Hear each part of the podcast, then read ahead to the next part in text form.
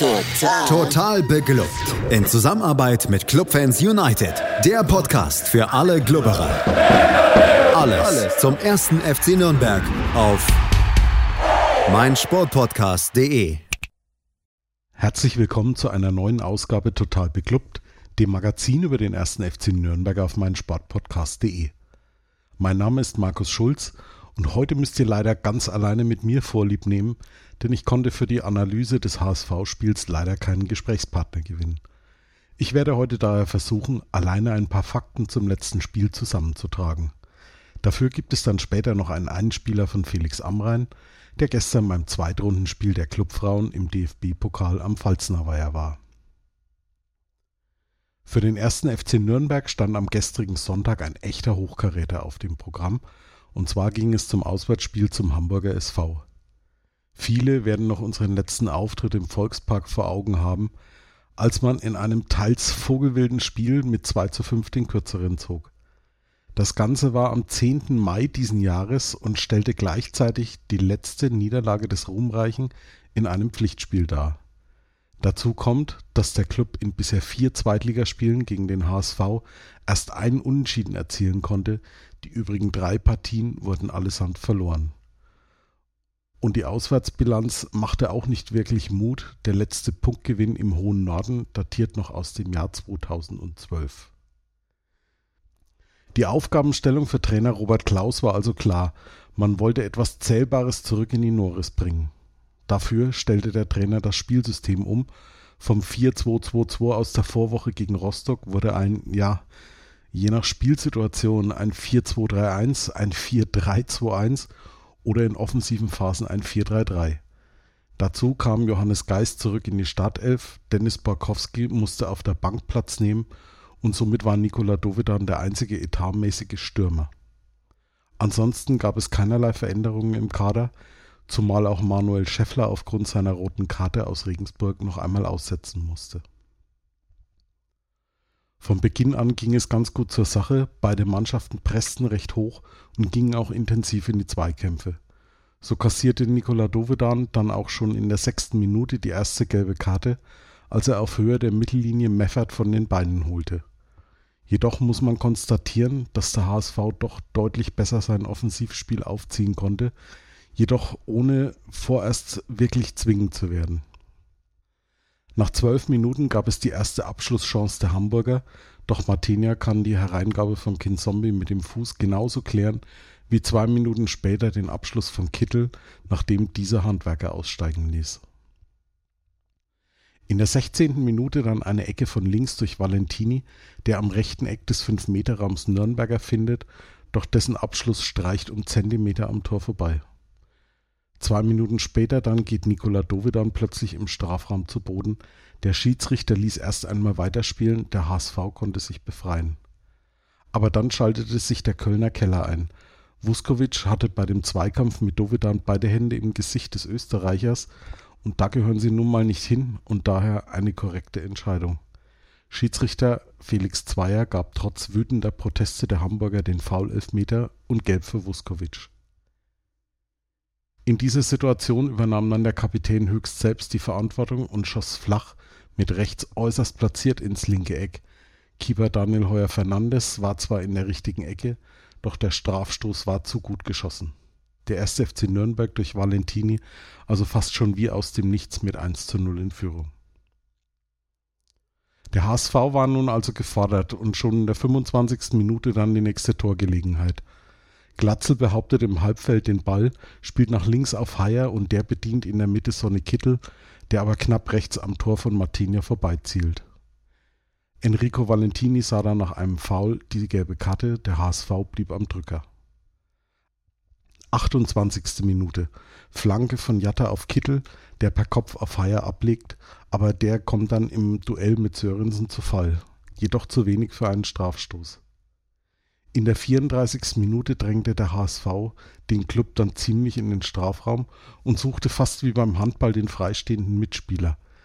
Das war dann in der Situation Meffert in halbrechter Position, der hoch in den Strafraum flankt und Glatzel findet, der wiederum kein Problem hat, sich gegen Fabian Nürnberger im Kopfballduell durchzusetzen. Der Ball geht ins lange Eck. Dort setzt dann Leibold noch den Ball nach, weswegen auch hier dann der VAR nochmal die Szene überprüfte. Doch zum einen war Leibold gar nicht mehr am Ball, außerdem war er vorher weder bei der Hereingabe von Meffert noch beim Kopfball vom Glatzel im Abseits, also ein absolut regulärer Treffer. In der Nachspielzeit dann nochmals Jatta auf rechts im Zweikampf mit Handwerker, der die Flanke noch abfälscht. Der Ball fliegt im hohen Bogen direkt vor den langen Pfosten, doch Glatzel setzt den Kopfball drüber. So blieb es beim 1 zu 1 Unentschieden. Nicht unverdient, aber aufgrund der doch deutlichen Offensivüberlegenheit des HSV ein wenig glücklich. Aus der Pause kamen dann beide Mannschaften ohne personelle Wechsel, doch der Club drehte direkt von Anpfiff an auf. Mats Möller-Deli steckt mit der Hacke auf links zu Tempelmann durch, der flankt nach innen, wo Heuer Fernandes den Ball abwehren kann. Aber der Ball kommt zu Enrico Valentini am rechten Strafraumeck. Zuerst sieht es so aus, als behindern sich Valentini und Tom Kraus gegenseitig, doch Valentini nimmt den Ball mit, versetzt Moritz Heyer an der Außenlinie und flankt in die Mitte, exakt auf Lino Tempelmann, der die traumhafte Flanke mit dem Kopf verwandelt. 2 zu 1 nach gerade einmal 27 gespielten Sekunden und wieder hat Lino Tempelmann zugeschlagen, wieder mit dem Kopf sein dritter Saisontreffer. Der Hamburger SV zeigte sich nach dem erneuten Rückstand doch deutlich beeindruckt. Der Club trat offensiv etwas mutiger auf, ohne aber Zählbares mitnehmen zu können. Es dauerte bis zur 57. Minute, ehe der HSV wieder in die Nähe des Nürnberger Tores kam, doch erst wird Kittel von Sörensen und Schindler erfolgreich gestört. Kurz darauf geht Kinzombie im Zweikampf mit Geist zu Boden, aber auch hier nicht genügend für einen Elfmeter. Der HSV bleibt aber dran. Wieder bringt Kittel den Ball in den Strafraum, aber Kinzombis Schuss wird von Tempelmann geblockt. Der Konter über Mats Möller-Daly wird dann von Jan Djamera regelwidrig unterbrochen, wofür er gelb sieht. Nach 63 Minuten dann die ersten Wechsel. Tim Walter brachte Winsheimer für Jatta, Robert Klaus, Lukas Schleimer für Mats Möller-Daly und fünf Minuten später dann noch Schuranov für Dovedan. Der HSV wieder mit einem deutlich höheren Ballbesitz in dieser Phase, doch vorerst ohne gefährlich vor das Nürnberger Tor zu kommen so auch in der 70. Minute, als Schindler einen hohen Ball von Kittel per Kopf klärt. Der Club in dieser Phase mit der einen oder anderen Konterchance, doch in der 71. Minute legt sich Schleimer den Ball zu weit vor, in der 75. verpufft der Konter, weil man selbst das Tempo verschleppt. Zehn Minuten vor dem Ende dann ein Angriff über die linke Seite des HSV durch Leibold, der von Kraus von den Beinen geholt wird. Schiedsrichter Zweier lässt korrekterweise Vorteil gelten, da der Ball bei Kittel landet. Der spielt vor dem Strafraum quer. Kinzombie verpasst in Mittelstürmerposition und den Schuss von Winsheimer kann Martinia parieren. Handwerker spielt den Ball in Seiten aus. Aber die Situation ist noch nicht vorbei. Der Einwurf kommt zu Kittel auf dem rechten Flügel, der völlig unbedrängt in die Mitte flanken kann. Und dort steht dann Robert Glatzel und schnürt den Doppelpack zum 2 zu 2. Schindler kann ihn nicht mehr am Kopfball hindern. Zwei Minuten später dann eine komplett unübersichtliche Situation im Nürnberger 5-Meter-Raum. Valentinis Klärungsversuch rauscht in Richtung eigenes Tor. Matenia kann dann den Ball mit viel Glück noch an den Pfosten abwehren. Das Nachsetzen von Glatzel kann der Club dann ganz gut wegverteidigen. Der HSV will jetzt den Sieg erzwingen, jedoch alle Angriffsversuche etwas zu unkoordiniert. Es entsteht keine wirkliche Torchance mehr. In der dritten Minute der Nachspielzeit kommt noch Kilian Fischer für Nürnberger. Kurz darauf noch eine letzte Ecke des HSV, die aber Sörensen mit dem Kopf aus der Gefahrenzone befördert. Und dann pfeift Schiedsrichter Zweier die Begegnung ab. Es bleibt beim 2 zu 2 Unentschieden. Und wir sind dann gleich wieder zurück und ich versuche mich mal an einer Einordnung des Ergebnisses. Gleich hier bei Total Beklubbt auf meinsportpodcast.de. Schatz, ich bin neu verliebt. Was? Da drüben. Das ist er. Aber das ist ein Auto. Ja, eben. Mit ihm habe ich alles richtig gemacht. Wunschauto einfach kaufen, verkaufen oder leasen. Bei Autoscout24. Alles richtig gemacht. Willkommen zurück bei Total Beklubbt. Heute bin ich alleine hier im Podcast-Studio, aber nichtsdestotrotz versuche ich mich einmal an einer Einordnung der Partie.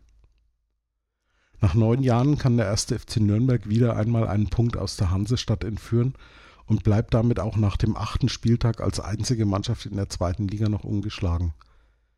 Zwar ging man zweimal in Führung, allerdings war der HSV über die gesamte Spielzeit die deutlich überlegene Mannschaft. Man kann daher sagen, dass das Ergebnis doch relativ glücklich ist.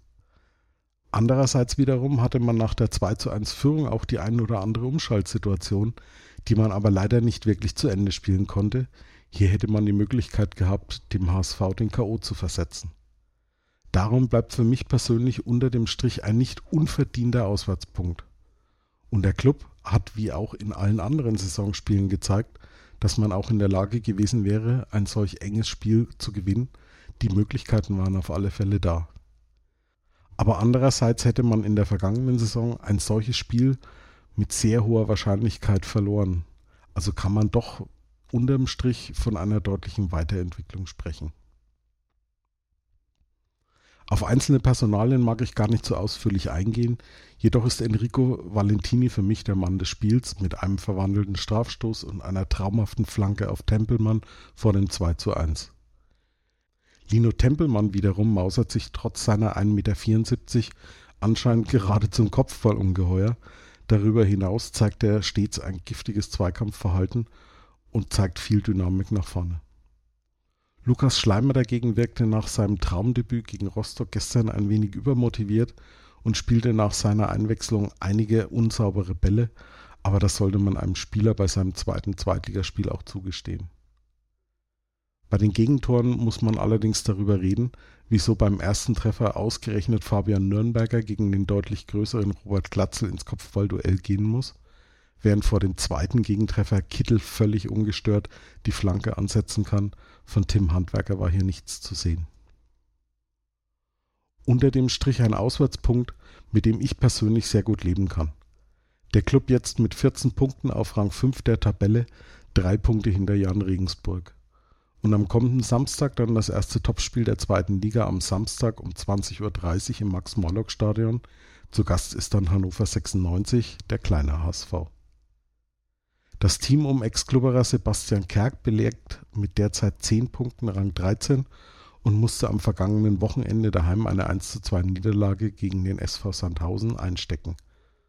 Außerdem hat der Club gegen 96 noch etwas gut zu machen, verlor man doch die beiden letzten Heimspiele mit 0 zu 3 bzw. 2 zu 5. Mehr dazu erfahrt ihr aber dann am kommenden Mittwoch im Gegnergespräch das Felix Amrain zusammen mit einem Fan von Hannover 96 führen wird. Apropos Felix Amrain. Felix war gestern zu Gast bei den Clubfrauen, die in der zweiten Runde des DFB-Pokals daheim gegen Eintracht Frankfurt antreten mussten. Und er hat natürlich für euch einen Spielbericht mitgebracht. Nachdem sich die Clubfrauen in der ersten Runde des DFB-Pokals gegen Drittligist Saarbrücken in einem wahren Krimi durchgesetzt hatten, meinte es die Auslosung in der zweiten Runde beileibe nicht so gut. Eintracht Frankfurt hieß der Gegner und das ist nicht weniger als der Vorjahresfinalist bzw. die Vorjahresfinalistinnen. Frankfurt ist außerdem sehr, sehr gut in die Saison gestartet. Drei Spiele sind in der Bundesliga gespielt, drei Siege gab es. Insofern war die Schwere der Aufgabe sicherlich schon von vornherein abzusehen und es war auf dem Papier ein sehr ungleiches Duell. Frankfurt hatte dann im Spiel die erste Möglichkeit, aber auch Nürnberg kam sehr, sehr gut in die Partie. Nastasia Lein hatte in der dritten Minute nach einer Umschaltsituation, wie man sie schon in der Liga jetzt einige Male bewundern durfte, die riesige Chance zur Führung und kurz darauf, eine Minute später, da wurde es sogar noch enger. Luisa Richard schoss einen Freistoß nahe der Strafraumkante an die Latte. Aber auch Eintracht Frankfurt war in der Folge gut im Spiel, hatte immer wieder Abschlüsse und forderte Kapitänin Lea Paulik im Tor des FCN, die unter anderem eine kuriose Situation bereinigen musste, als der Ball schon ja aus dem Spiel schien und dann in Richtung Pfosten trudelte. In der 17. Minute war dann allerdings auch Paulik machtlos. Nationalstürmerin Laura Freigang traf für Eintracht Frankfurt zur Führung. In der Folge warf Nürnberg weiter alles rein, war gut in den Zweikämpfen drin, hatte aber nicht mehr so viele Offensivmöglichkeiten. Frankfurt versuchte es immer wieder, kam seinerseits aber auch nicht unbedingt zwingend vor das Tor. Und so stand es nach 45 Minuten 1 zu 0 aus Sicht der Eintracht oder eben 0 zu 1 aus Sicht der Clubfrauen, die mit dieser Leistung sicherlich zufrieden sein konnten, sich aber auch ein Stück weit ärgern durften, denn das Tor wäre wohl vermeidbar gewesen. In der zweiten Halbzeit ging es dann leider nicht ganz so ausgeglichen los. Frankfurt machte sehr früh viel Druck und wurde dafür dann auch belohnt. In der 56. Minute war Sandrine Moreau, die für Frankfurt zum 2 zu 0 traf. Die Schweizer Nationalspielerin war zur Stelle und konnte Lea Paulik überwinden, die zuvor den FCN schon mehrfach mit herausragenden Paraden im Spiel gehalten hatte. In der 60. Minute war es dann Alexandra Johansdottir, die isländische Nationalspielerin, traf zum 3 zu 0 und war ja damit dann endgültig diejenige, die den Deckel drauf machte. Und zwischen diesen beiden Toren gab es aber auch noch positive Neuigkeiten für den ersten FC Nürnberg. Michaela Drescher feierte ihr Comeback nach 362 Tagen Verletzungspause. Die Spielerin, die ja aus Saarbrücken im Sommer kam, hatte zwei Kreuzbandrisse, wurde für Jana Rippberger eingewechselt und feierte so ihr Pflichtspieldebüt bzw. eben ihr Comeback für den ersten FC Nürnberg. Frankfurt blieb dann weiter am Drücker, versuchte ja noch mehr Tore zu machen. Nürnberg schmiss weiter alles rein, was noch irgendwie im Tank war, der dann aber zunehmend leerer wurde. Und so war es dann auch kein Wunder, dass in der 74. Minute auch die slowenische Nationalspielerin Lara Praschnika noch ihr Tor machen durfte. Nürnberg, wie gesagt, dann bemüht um Schadensbegrenzung, aber Laura Freigang traf dann auch noch ein zweites Mal, 82. Minute 5 zu 0. Es wurde sehr, sehr deutlich, auch weil Frankfurt zu diesem Zeitpunkt dann eine wirklich unfassbare Effektivität an den Tag legte. Bezeichnend dafür vielleicht das 3 zu 0 durch Johanns Dottir, die den Ball mit dem Rücken zum Tor annimmt, sich einmal um die eigene Achse drehte und dann direkt neben dem Pfosten einschoss und so Paulik und der Abwehr quasi keine Chance ließ. Hinten raus hatte Frankfurt dann tatsächlich sogar noch ein paar Chancen, wurde dann etwas unkonzentrierter, etwas schludriger und so ging das Spiel dann mit 5 zu 0 zu Ende. Ein Ergebnis, das sicherlich sehr, sehr hoch ausfällt, den Spielanteilen wahrscheinlich aber auch gerecht wird. Und ja, bei dem man am Ende zwei sehr unterschiedliche Halbzeiten gesehen hat. Eine erste, in der der erste FC Nürnberg, der Eintracht aus Frankfurt, ja, beinahe ebenbürtig war, in dem sich die Clubfrauen wirklich sehr, sehr gut verkauft haben und eine zweite Halbzeit, in der Frankfurt dann die eigene Klasse ausspielte, Nürnberg die Grenzen aufzeigte. War Nürnberg dann in der zweiten Halbzeit einfach schlechter oder Frankfurt besser? Clubtrainer Osman Shankaya sagte nach dem Spiel, er hatte das Gefühl, dass der FCN in der zweiten Halbzeit einfach nicht mehr das auf den Platz gebracht hat, was sie in der ersten Halbzeit abgerufen haben und somit dann Frankfurt das Leben auch ein bisschen zu leicht gemacht haben. Auf dem Platz sah es auch so ein bisschen danach aus, als würde Frankfurt eben, wie gesagt, die individuelle Klasse ausspielen. Was von beiden am Ende zutraf, das sei mal dahingestellt. Die Wahrheit liegt wie so oft wahrscheinlich in der Mitte. In jedem Fall ist die DFB-Pokalsaison 2021, 2022 für die Frauen des ersten FC Nürnberg damit vorbei. Aber in der Liga geht es natürlich weiter. Und zwar am 3.10. um 11 Uhr. Dann spielen die Clubfrauen bei Borussia Bocholt. Wenn ihr hingegen vorbeischauen wollt, dann könnt ihr das eine Woche später tun. Dann gibt es das nächste Heimspiel. Am Sonntag, dem 10.10., .10., treffen die Frauen des ersten FC Nürnberg auf den SV Elversberg. 11 Uhr findet das Ganze am Pfalzner Weiher statt. Also schaut vorbei unterstützt die Clubfrauen und wir hören hier natürlich demnächst auch wieder mehr von den Spielerinnen des FCN und berichten natürlich auch weiter darüber, wie es ihnen in der zweiten Bundesliga ergeht. Dann halten wir uns doch den 10. Oktober mal fest. Die Clubfrauen freuen sich sicher, wenn zahlreich Zuschauer das Spiel verfolgen. Vielen Dank nochmal, Felix. An diesem Wochenende ist die zweite Liga dann auch in der Länderspielpause. Tags zuvor findet die virtuelle Mitgliederversammlung statt. Darüber werden wir euch voraussichtlich dann auch berichten. Vorher jedoch hören wir uns dann kommenden Montag mit der Analyse des Spiels gegen Hannover 96 wieder, dann hoffentlich auch wieder mit einem Gast. Bis dahin gibt es natürlich total beklubbt bei Twitter, Facebook und Instagram. Hier freuen wir uns über Feedback oder ein Like. Und natürlich dürft ihr uns auch gerne weiterempfehlen oder im Podcatcher eurer Wahl abonnieren. Ich wünsche euch eine gute Zeit, bleibt gesund und bis zum nächsten Mal hier bei Total Beklubbt auf meinsportpodcast.de. Schatz, ich bin neu verliebt. Was? Da drüben. Das ist er. Aber das ist ein Auto. Ja, eben. Mit ihm habe ich alles richtig gemacht. Wunschauto einfach kaufen, verkaufen oder leasen. Bei Autoscout24. Alles richtig gemacht. Total. Total beglückt. In Zusammenarbeit mit Clubfans United. Der Podcast für alle Glubberer. Alles, Alles zum ersten FC Nürnberg auf meinsportpodcast.de. Schatz, ich bin neu verliebt. Was? Da drüben. Das ist er. Aber das ist ein Auto. Ja, eben. Mit ihm habe ich alles richtig gemacht. Wunschauto einfach kaufen, verkaufen oder leasen. Bei Autoscout24. Alles richtig gemacht.